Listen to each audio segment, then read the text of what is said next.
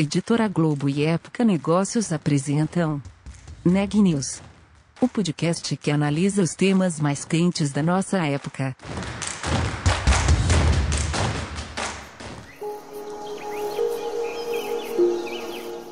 Este episódio faz parte de Um Só Planeta, maior movimento editorial brasileiro para promover práticas sustentáveis, em parceria com Ambipar, Braskem, Endi e Natura Acesse, informe-se, atue. Não existe planeta B. Um só planeta.globo.com.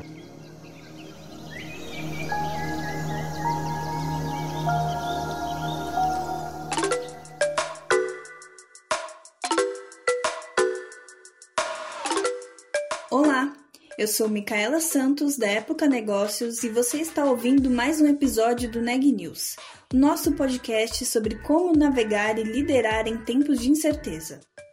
E as questões ligadas à sustentabilidade já são cruciais nas tomadas de decisões nos negócios e investimentos. Dentro das empresas, elas também são parâmetro para avaliação de desempenho e bônus de executivos e lideranças. E é esse o tema que a repórter Ana Laura Stachewski traz para a gente hoje. Ana, fala um pouco mais sobre esse assunto eu conversei com o João Zene, diretor de sustentabilidade da Electrolux na América Latina. Nós falamos sobre como a sustentabilidade se reflete nas estratégias da empresa e como ela envolve funcionários e lideranças nessa discussão.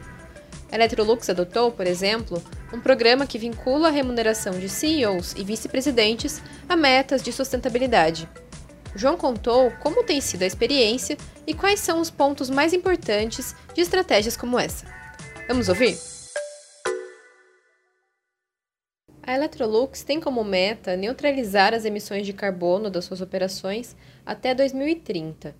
Eu queria saber quais são os pilares e os principais desafios envolvidos nesse objetivo. A Electrolux tem uma estratégia muito forte focada é, em, em conseguir contribuir de maneira mais efetiva para gerar impactos positivos para a sociedade e, ao mesmo tempo, reduzir internamente nossos impactos negativos. Então, a gente vem é, acompanhando muito forte essa questão da, da, da, evolução do conceito de sustentabilidade nos últimos, nas últimas décadas, aí, digamos assim. Né? Quando a gente olha aí, é, 20 anos atrás ou mais, as empresas tinham muito uma visão de sustentabilidade ligada à questão filantrópica, à questão de responsabilidade social. E hoje, nos últimos, a gente olha os últimos 15 anos, as últimas duas décadas, isso vem evoluindo para um alinhamento para o modelo de negócio. Né? Então, as empresas estão olhando para trazer sustentabilidade muito mais alinhada ao seu modelo de negócio. A gente, dentro desse contexto, a gente considera a parte climática como um ponto muito crucial para a gente conseguir trabalhar nesse, nessa, nessa frente de tanto reduzir nosso impacto como companhia, nossa operação, como entregar impactos positivos. E aí, deixa eu trazer de maneira muito breve é, nossa estratégia, que a gente tem três pilares principais. E aí, eles são muito baseados na questão de é, mudanças climáticas e também na questão de economia circular. Um primeiro pilar é, ele está focado na parte de better solutions, melhores soluções. Né? A gente entregar produtos que tenham menos impacto, que sejam mais eficientes é, e, e, assim por diante, que possam entregar materiais reciclados no seu, na sua composição e, assim por diante. Dentro desse, dessa, desse pilar de melhores soluções, a gente tem duas frentes aí que são, que são ligadas à, à, questão de, de carbono e questão de questões climáticas. Uma delas é justamente entregar produtos que consumam menos energia. Né?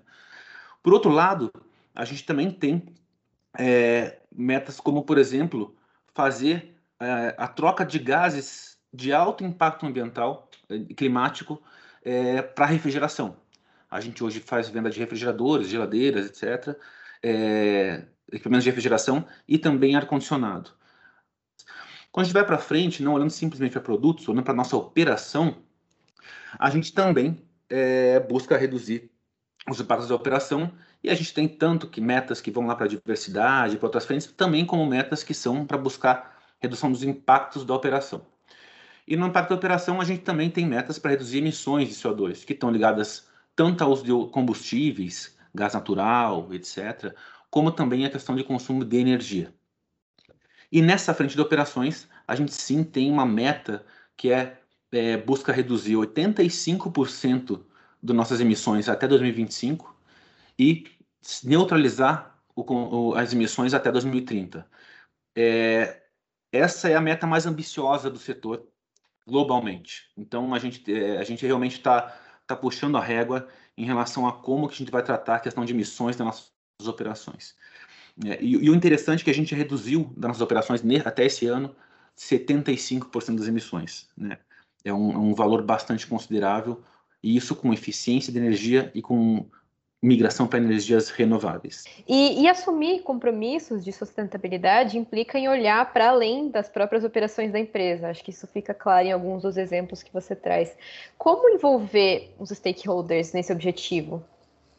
É, eu acho que um, um ponto importante para a gente conseguir fazer isso ser disseminado na companhia, é, eu acho que é deixar muito claro é, como isso impacta é, o próprio modelo de negócio. A gente tem hoje é, tanto pesquisas globais quanto pesquisas locais que demonstram que existe uma tendência dos consumidores a olharem de maneira mais é, cuidadosa para essa temática, né? Então eles olharem, buscarem ter uma conexão com companhias que não, não somente é, têm uma gestão adequada em relação a critérios que a gente chama de ASG, né, ambientais, sociais de governança, que a gente está vendo muito a sigla hoje ESG, que é a sigla em inglês, Environmental, Social and Governance.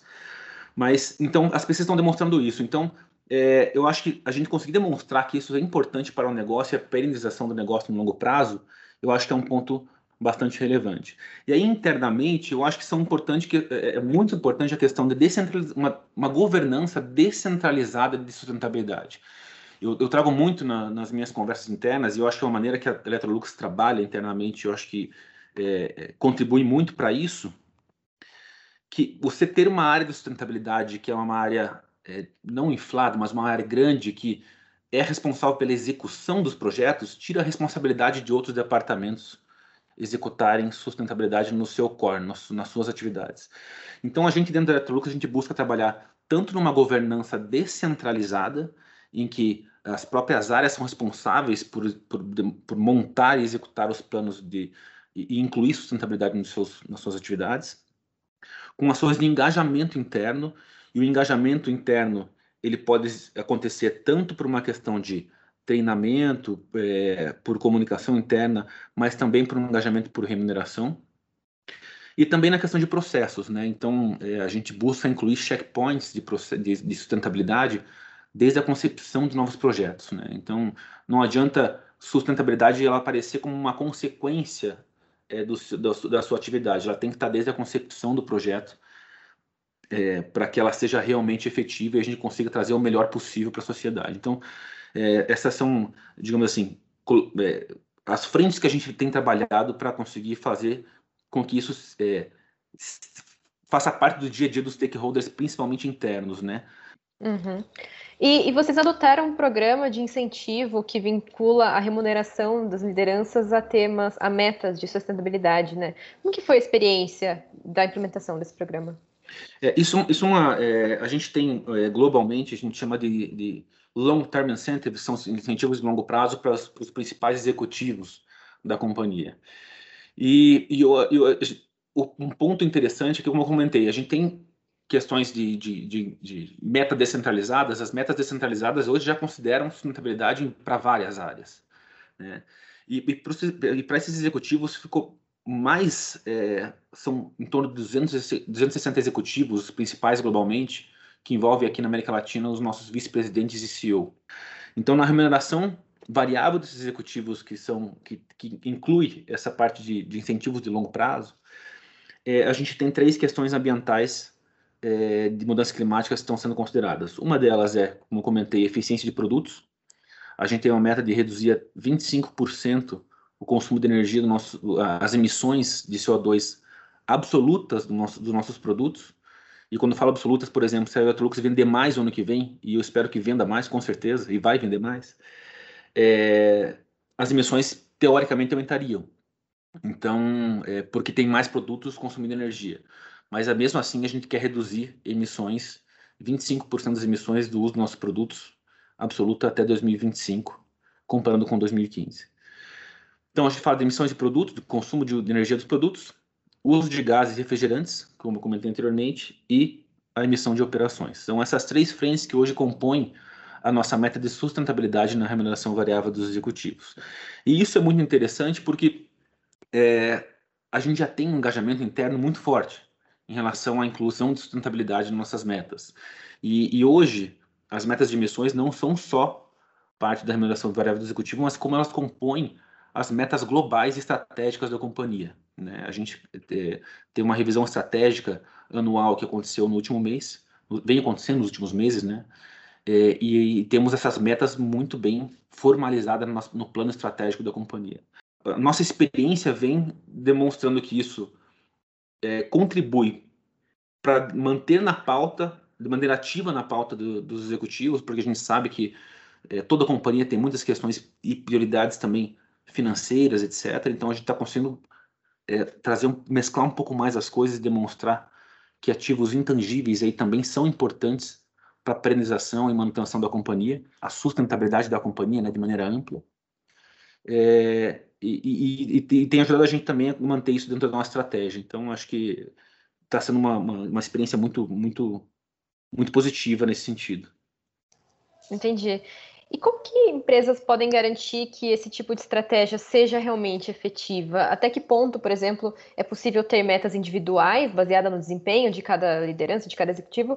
E até que ponto é necessário vincular elas a, ao avanço da empresa como um todo? Como que vocês têm feito? O que vocês têm aprendido com, com essa iniciativa? Uma governança descentralizada de sustentabilidade, eu acho que é um ponto que é, que é bastante relevante. A gente, eu acho que a sustentabilidade ela não é uma área ou não é alguma coisa que a gente faz de maneira transversal, ela tem que ser um, um modelo de pensamento, né? Tem que ser um mindset de como que você faz a sua atividade. Se você não consegue colocar isso como mindset como executar a atividade, eu acho que isso ela vai, sempre vai ser olhada como uma coisa que é paralela ao negócio. É, então você entrega o seu negócio e de, maneira, de certa maneira você compensa um pouco o seu impacto com algumas outras atividades. Eu acho que essa não é a ideia. A ideia é como você entrega o seu negócio de maneira que ele ao mesmo tempo que ele reduz um pouco, reduz ao máximo possível o seu impacto para, para a sua entrega do negócio, quando ele é entregue, ele consiga gerar impactos positivos para a sociedade. Isso só é executado de maneira real quando existe um modelo de pensamento de todo mundo que executa essa estratégia e esse modelo de negócio, é, pensando em sustentabilidade desde a concepção. O, uso de gatilhos, como, como essa parte de remuneração meta na remuneração variável, contribuem mas uma governança descentralizada por, ba é, por baixo disso, que faça funcionamento disso, a inclusão na estratégia é, e posterior é, processos que contribuam que essa estratégia seja colocada em prática no dia a dia, eu acho que são um, um bom caminho para a gente garantir que a sustentabilidade aí realmente esteja faça parte do modelo de negócio das, das companhias. Eu acho que mais nesse sentido. Entendi. E como começar a construir essa cultura? O que você recomendaria para uma empresa que está no início dessa jornada? É, eu acho que o principal ponto é para começar, a gente chama isso, é, e existem consultorias que fazem esse tipo de serviço, mas também pode ser feito de uma maneira um pouco mais simples no primeiro momento, é fazer uma análise de materialidade. Né? É, acho que quando gente, se, for, se o pessoal procurar na internet análise de materialidade, já consegue encontrar tanto exemplos de grandes companhias, como algumas metodologias para isso. Que é uma análise para você entender um pouco mais é, quais são os temas materiais em relação à sustentabilidade, quais os temas importantes em relação à sustentabilidade para o seu modelo de negócio. Né? É, então, acho que esse é um primeiro ponto para você conseguir entender melhor o seu negócio e como que ele se vincula ou não a, a, a possível geração de impactos positivos, a geração de valor compartilhado para a sociedade, né? como que a empresa gera valor para o seu shareholder, para o seu acionista, mas também gera valor para a sociedade ao mesmo tempo. E entendendo isso, geralmente é, o que, o, a metodologia que, que, é utilizada hoje em sustentabilidade, ela cruza numa matriz que olha quais são as prioridades de negócio e quais são as prioridades aí é, para a sociedade. E nessa matriz você consegue entender um pouquinho melhor quais são os temas que você deve atacar. Muitos têm se cruzado essa, o resultado dessa matriz depois também com os objetivos de desenvolvimento sustentável para entender é, desses, desses, desses desafios globais aí é, como que a, a, companhia consegue contribuir de certa maneira com, com esses desafios também. Então, acho que esse é um primeiro ponto de partida, porque sabendo o que você vai atacar, é, aí você consegue começar a traçar estratégias, entender como que você pode mudar alguma coisa no seu modelo de negócio ou no seu produto, no seu serviço, para poder contribuir mais ainda é, para a sociedade. Porque eu tenho muita visão que se a empresa existe, é porque existe uma demanda social. Mas ela, eu acho que a, a estratégia de rentabilidade ela vem para conseguir contribuir que esse, esse, essa entrega dessa demanda social seja feita da melhor maneira possível, que gere o maior valor possível, né? Esse podcast é um oferecimento de Época Negócios. Inspiração para inovar. Não deixe de conferir nossos outros podcasts. Presidente Entrevista Presidente. The Office. E os negócios da nossa época. Ouça, acompanhe, compartilhe. Vamos fazer deste podcast o nosso ponto de encontro.